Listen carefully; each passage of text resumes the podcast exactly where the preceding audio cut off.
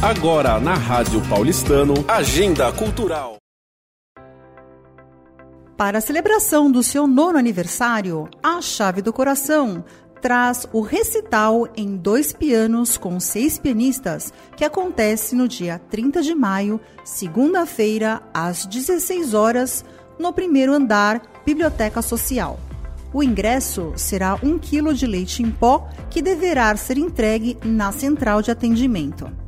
As instituições beneficiadas serão o Centro de Renovação Espiritual e a Clínica Logos Centro de Reabilitação de Jovens.